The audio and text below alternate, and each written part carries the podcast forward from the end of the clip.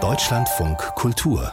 Studio 9 Kathi Obermann ist bei mir im Studio. Und Kathi, wir müssen mal ganz offen zugeben, dass das ein ziemlicher Coup war, was die Polizei da letzte Woche geschafft hat. Die ehemalige RAF-Terroristin Daniela Klette, Klette konnte festgenommen werden, nach 30 Jahren auf der Flucht ungefähr. Mhm. Und jetzt möchte man gerne weitere Erfolge haben. Es werden zwei weitere RAF-Terroristen gesucht. Gestern Vormittag wir im Friedrichshain in Berlin da eine ziemlich große, ja, Razzia, muss man wirklich sagen, durchgeführt. Ja. Ohne Erfolg. Aber dann ging es noch weiter.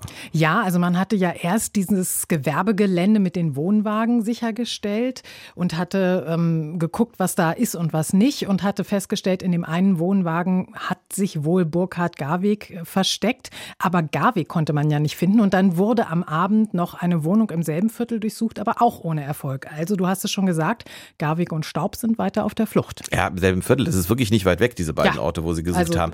Haben die denn ernsthaft angenommen, dass nachdem sie das eine eine Ding schon durchsucht haben, seinen Wohnwagen, dass der dann nebenan sitzt und Kaffee trinkt? Ja, also äh, offenbar gab es ein paar Hinweise auf diese Wohnung und dann ist natürlich irgendwie auch ganz logisch zu sagen, vielleicht bleibt man ganz nah dabei. Da rechnet ja gar keiner damit, dass man so dreist sein kann, vielleicht in der Nachbarstraße zu sitzen.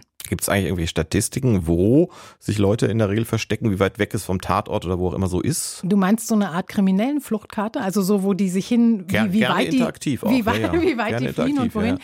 Das gibt es zumindest offiziell nicht. Aber es hängt wohl, so sagen Kriminologen, von den persönlichen Netzwerken ab, wie weit jemand flüchtet. Wer international vernetzt ist, der flieht dann natürlich schon auch mal ins Ausland und dann vorzugsweise in einen Staat, der nicht ausliefert. Aber wer ein ortsansässiges Helferteam hat, der bleibt meist auch in der Nähe. Und wenn man sich jetzt mal vorstellt, die drei RAF-Leute wollten ja nicht nur für Jahrzehnte, sondern wahrscheinlich für ein ganzes Leben untertauchen, da braucht man funktionierende Strukturen. Und die baut man sich eben nicht aus dem Untergrund heraus aus, die muss man vorher haben. Aber ganz ehrlich, 30 Jahre, die es jetzt ja gewesen sind, für, für eine Person schon zu Ende, für die anderen bleiben vielleicht auch, hätten die damals sich gestellt, auch noch gestellt und äh, geständigt, dann wären sie inzwischen wieder raus aus Ja, es wäre ne? so viel cleverer gewesen. Also wenn man mich jetzt fragen würde, ein Leben lang auf der Flucht mit der Gefahr, dann noch geschnappt zu werden, gegen absitzen und dann danach ein, ich sage jetzt mal, freies Restleben zu führen, ich wüsste sehr genau, wie ich mich entscheide.